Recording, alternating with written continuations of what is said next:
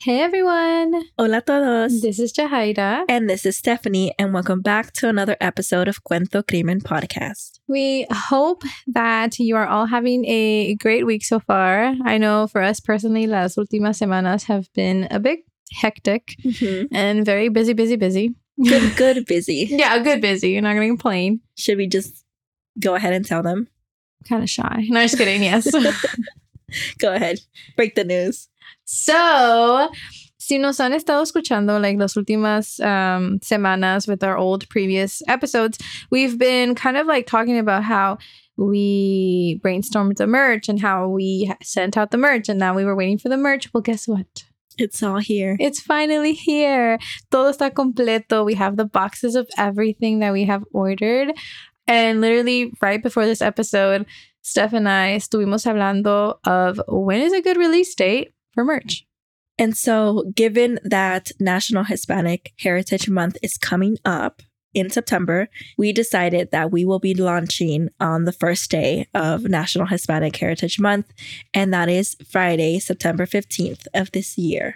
It's exciting. Yeah. It's a little nerve wracking though, not gonna lie. Porque si no les gusta, you know? Yeah. I don't know. But we hope y'all like it. Um, we did put a lot of thought into them.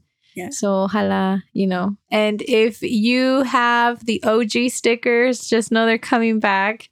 So you might want to get your hands on the new and improved ones. New and improved. and if you have the OG stickers, you're a real one. Yeah. so yeah, so that's kind of what's been happening on this side.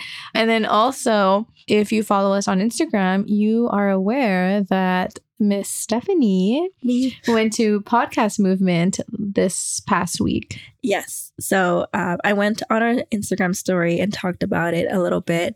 Honestly, we've been like talking about like the podcast and thinking about like the next steps. And so, you know, we run this podcast at home, right? Behind Mhm. our laptops. And so we were thinking about like what to do next. And so that was networking. We need to get out there, talk to people in the industry, and just find out how to grow. And so that's that's what we did. We applied for the podcast movement scholarship and we got it. So that was something that helped us to actually make this happen, Happen, yeah. Um, because these things are expensive, and so that really helped and was really a big motivator for us to go Mhm. um, and to put Cuento Crimen out there. Honestly, like I learned so much. As I said in, in the Instagram story, learned about how to grow the podcast, how to build community um, in our audience.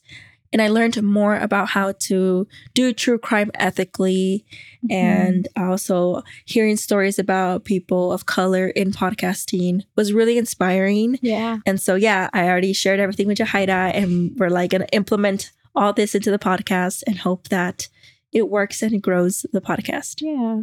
Also, just want to give like a big shout out to Steph, you know, because it must have been intimidating ir sola and yeah, you know, you're far away from home and then you have like all these like big names and big podcasters. But I'm proud of you, Steph, for going. yeah. Um, Honestly, yeah, it was a bit like intimidating. Usually, I'm okay about that because it's like after you know, I remind myself that you know I do belong in these places Mhm. and and all these things. So I'm pretty good at that and like you know, trying not to get imposter syndrome.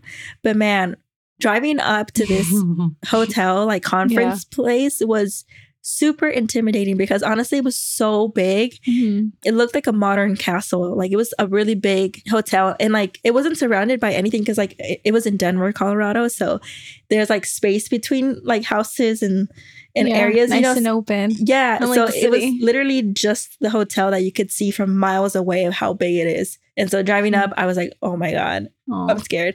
But you know, like I, I met a lot of people that made me feel comfortable and and yeah, so And in case anyone is wondering why I didn't join, um, it just so happened that that was also the first week of school. mhm. And if y'all don't know, I work at a school, so it was kind of hard for me to miss that whole first week. Yeah. it's a It would've been really a disaster. week. yeah. Um, but anyway, Stephanie, yeah, was able to go and was able to make some connections and put Mhm. Cuento Crimen on the board, which we're very proud and thankful for. Mhm. And so, yeah, so those are like our two little updates for you all. Y bueno, pues a lo que vinieron hoy es miércoles, so les traemos un nuevo episodio, un nuevo caso. Today we're going to be talking about Kiely Rodni. And this case, unlike many other cases that we cover here on the podcast, it seems like this one has some closure. Which is kind of rare because unfortunately a lot of these cases don't have any closure. Mhm. Um, entonces, antes de empezar, les queremos dar una advertencia porque vamos a hablar sobre temas sensibles. We would like to give you all a heads up because we will be talking about sensitive topics. Y también queremos decir que hablamos de estos casos con todo respeto a las familias y a las víctimas. All right, let's begin.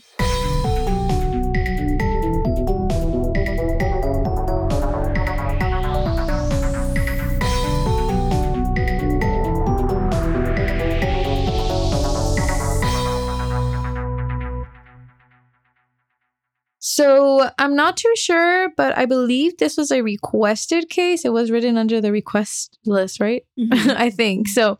It, it's been a while, but um, shout out to the person who brought this case today. So, Um, also taking the opportunity to ask y'all to send in more requests because, as we said before, we're going down the list. So, if you have any case suggestions, please send them over because honestly, well, we cover episodes every week. So, we go down that list pretty fast.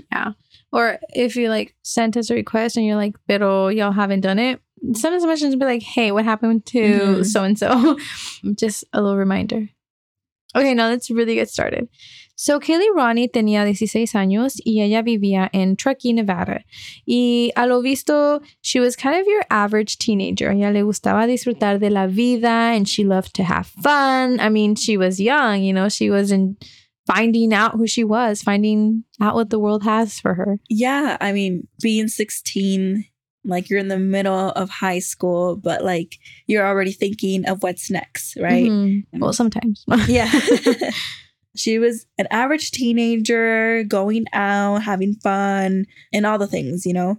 So, el 5 de agosto del año 2022, Kiely fue a una fiesta cerca de Prosser Family Campground.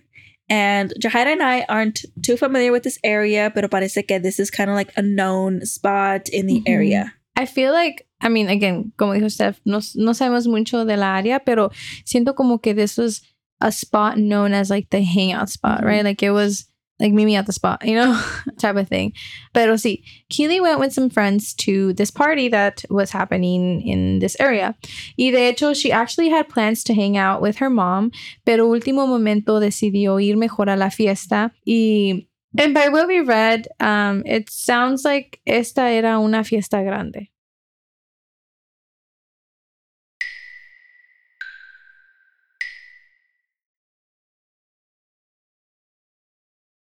Yeah, um, we read that there were like 200 teenagers and Mhm. young adults that attended this party. So honestly, it, it is a really big party.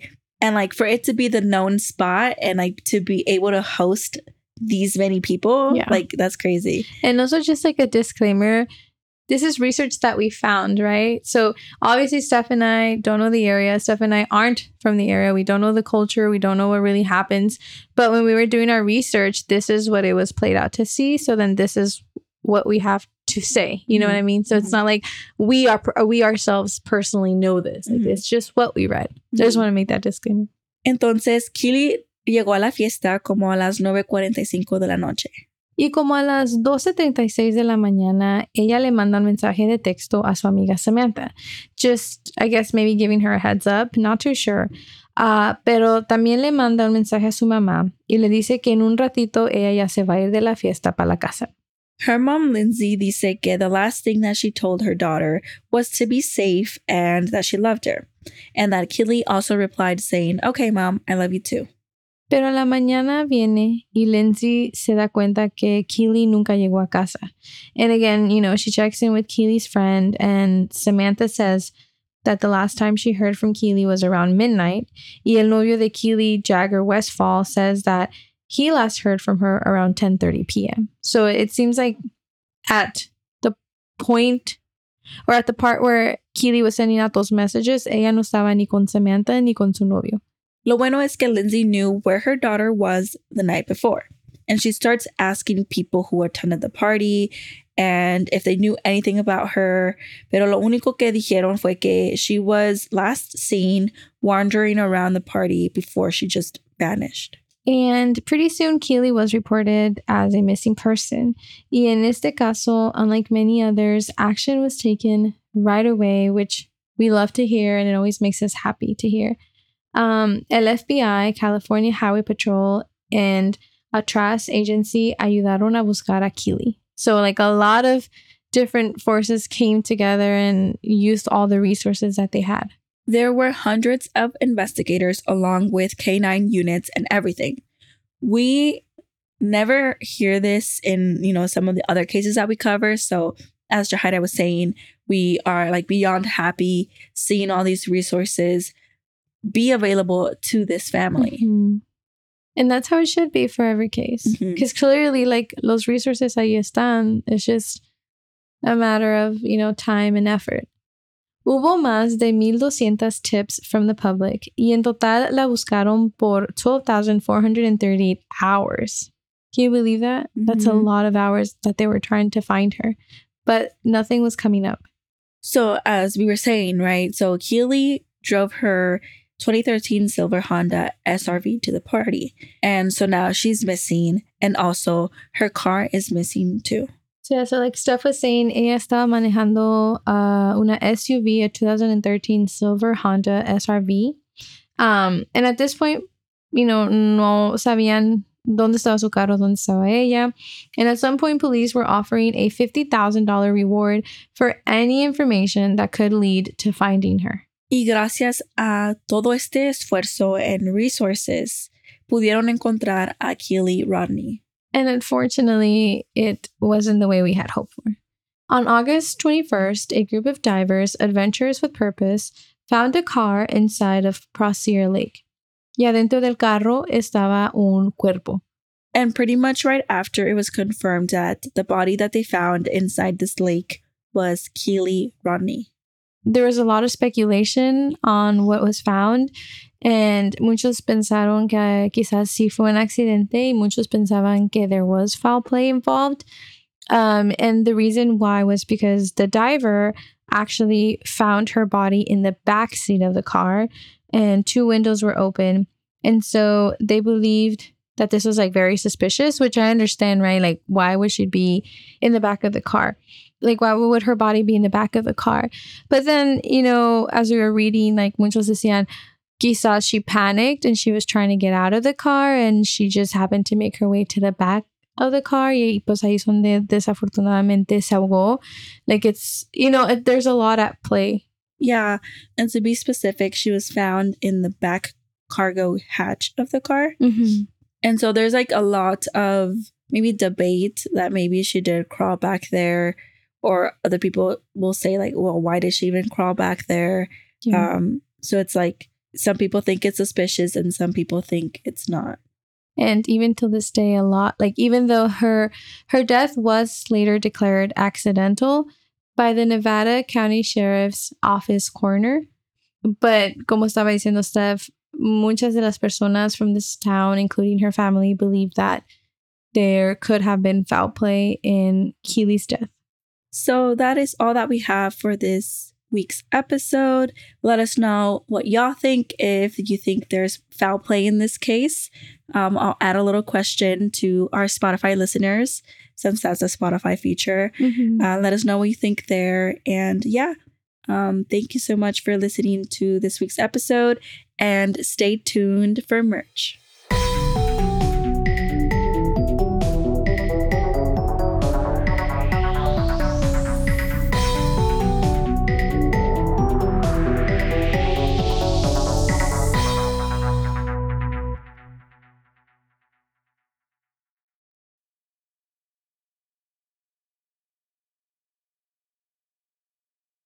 What's up, guys? This is the Unnoticed Podcast with your host George. and your host Ricardo, where we get straight into pop culture, true crime, conspiracies, and scary stories. making you feel like you're right in the room with your homies. And you can find the Unnoticed Podcast on all platforms. And with that being said, Welcome back to the spot. Don't make it hot, we love you. even if you love us or not. Ah. Clown Boys.